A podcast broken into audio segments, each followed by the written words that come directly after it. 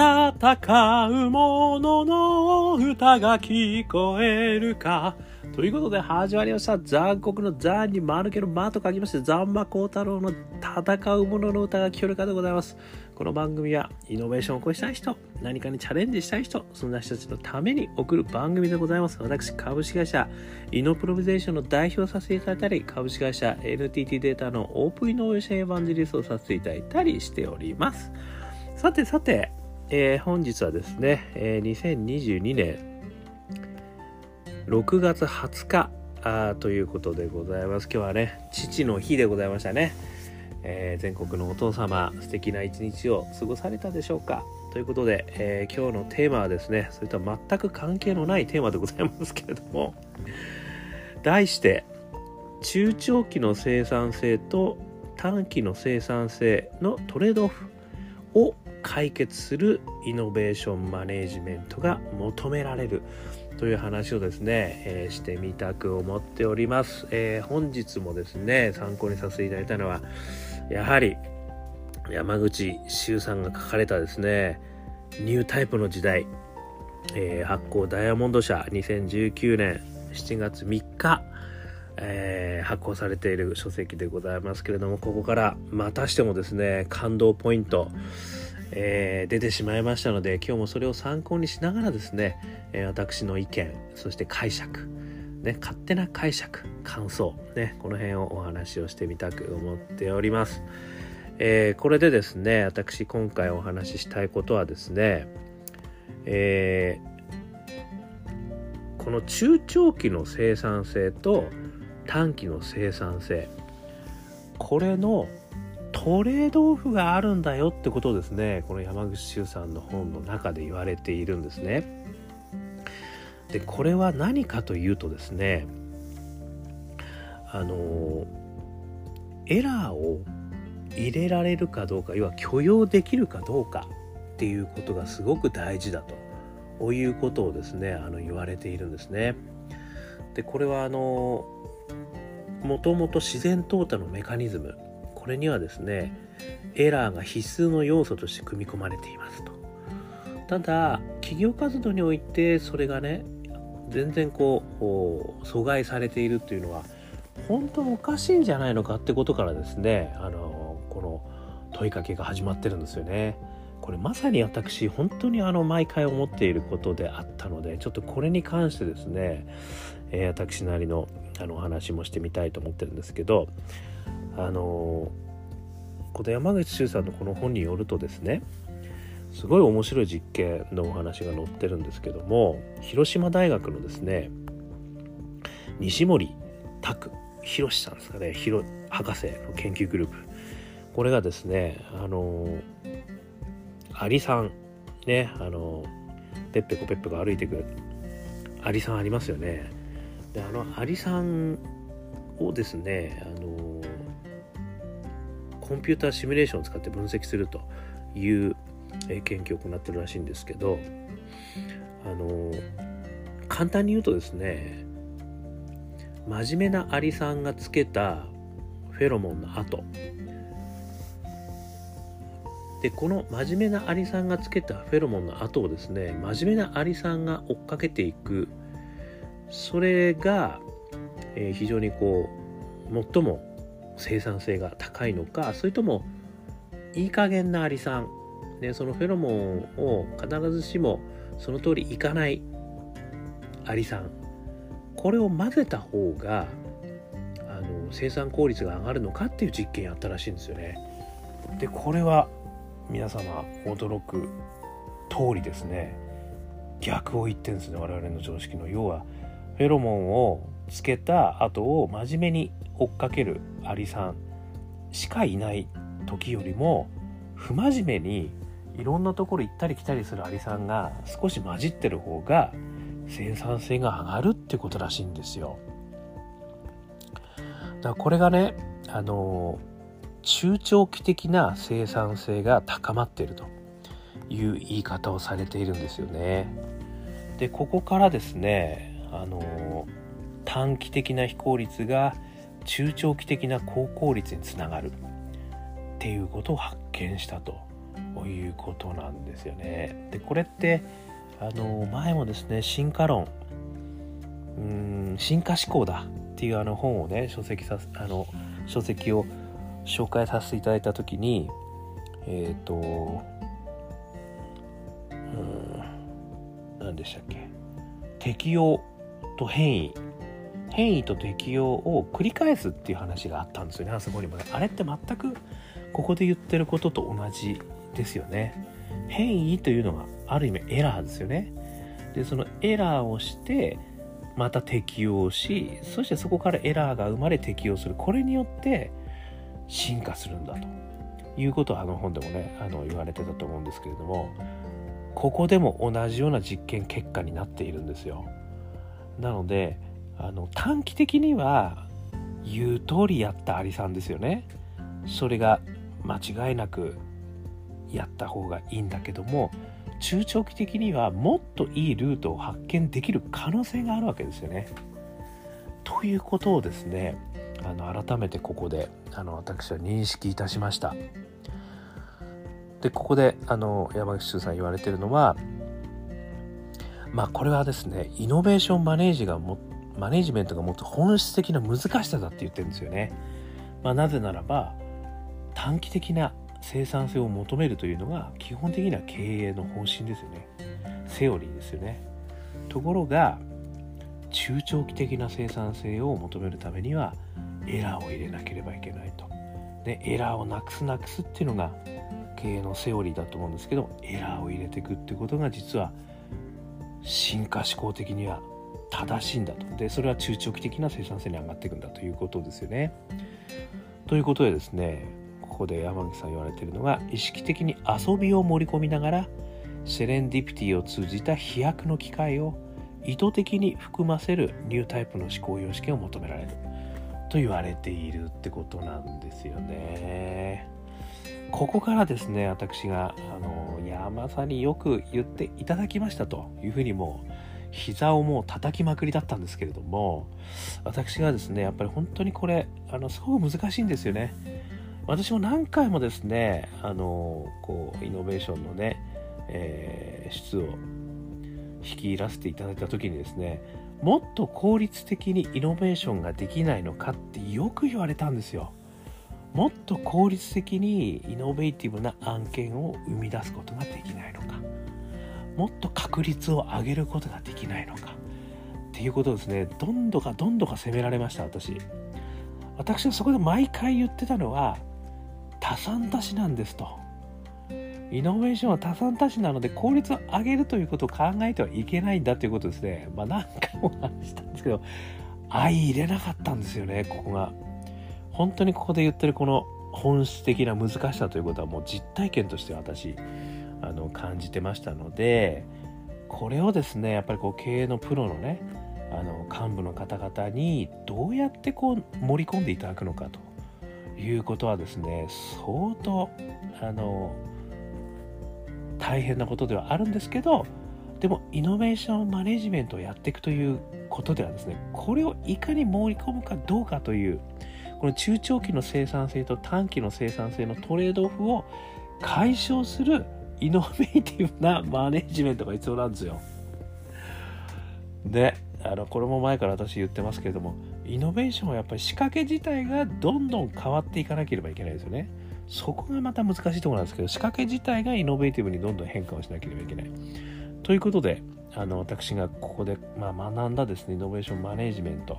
やるとすると3つポイントあるかなというふうに思いました。1つ目短期中期ポートフォリオですね。でこれはですね私以前イノベーションマネジメントのところであの実はご紹介しているんですけども縦軸に事業化横軸にブランディングですね。これを作ることによってマトリックスができますね。でそのマトリックスの中に自分たちがあの取り上げているイノベーション案件を置いていくんですよ。でそれがどのようにマッピングしてるかっていうのがすごく大事なんですよね。でこれが事業化の方にばっかりこういっちゃってるとですねこれはよくね成果出たのかって言われちゃう。で利益出たのかって言われちゃう。売上に出たのかって言われちゃう。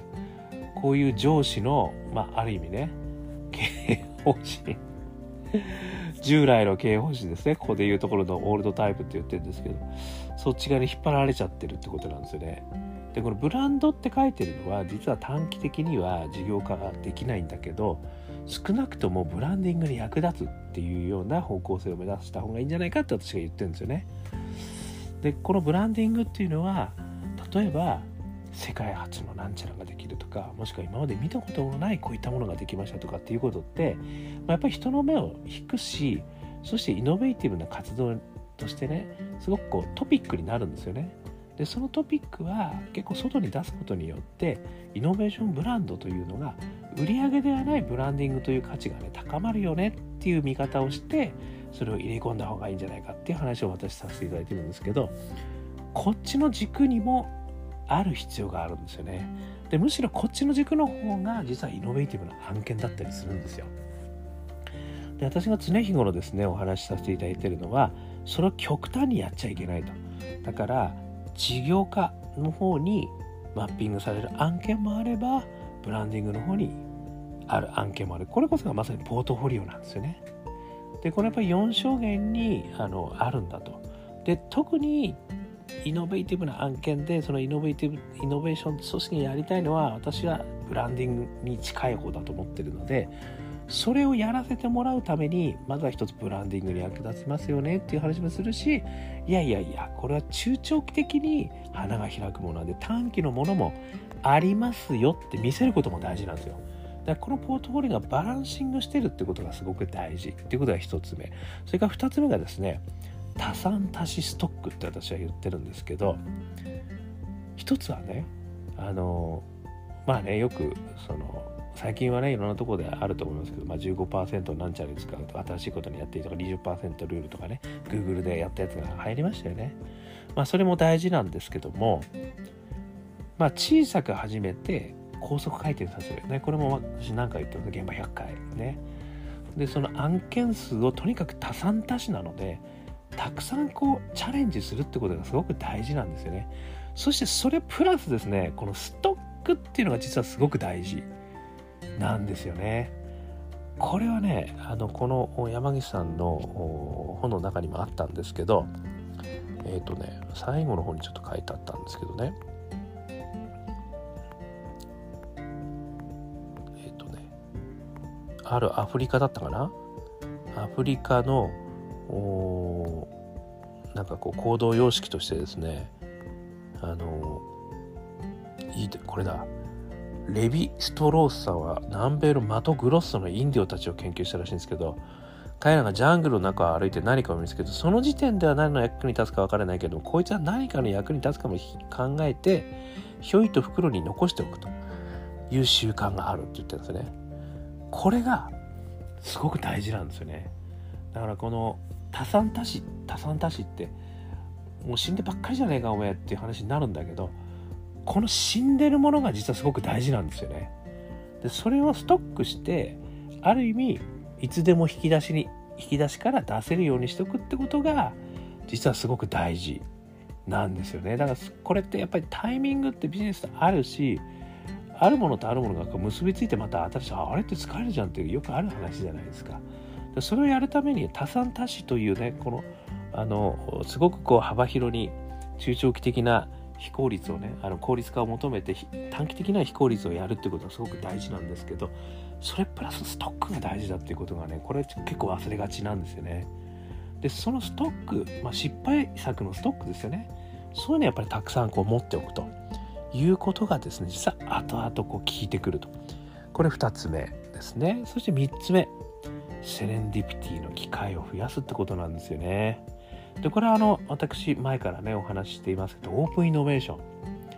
ンの UFO 型と言われているものですね。これはあのもう世の中であの自分たちが考えたこともないような課題の捉え方をしている人たちが世の中にはいるんですよ世界中には。でそういう人たちととにかくたくさん出会うと。でこれは例えばねイベントに行くってこともあるかもしれないしオープンイノベーションのあるイベベントに行くもしくはそういった場所に行く、まあ、もしくはコワーキングスペースなるかもしれないですけどいろんなところでいろんな人と出会うってことなんですよね。でそれをマネージメントの中に組み込むってことがすごく大事なんですよなので私は前はね豊洲の港からっていうね半歩先のあのソリューションをいろいろこう集めてで皆さん業界問わずね見ていただいてでそこのセレンディピティを高めるとでこれ世界20都市であのやったのもこれも実は見たこともないような課題の捉え方をしているベンチャーさんと出会えるわけですよね。いろんなところで。でそれも業界を問わずややると。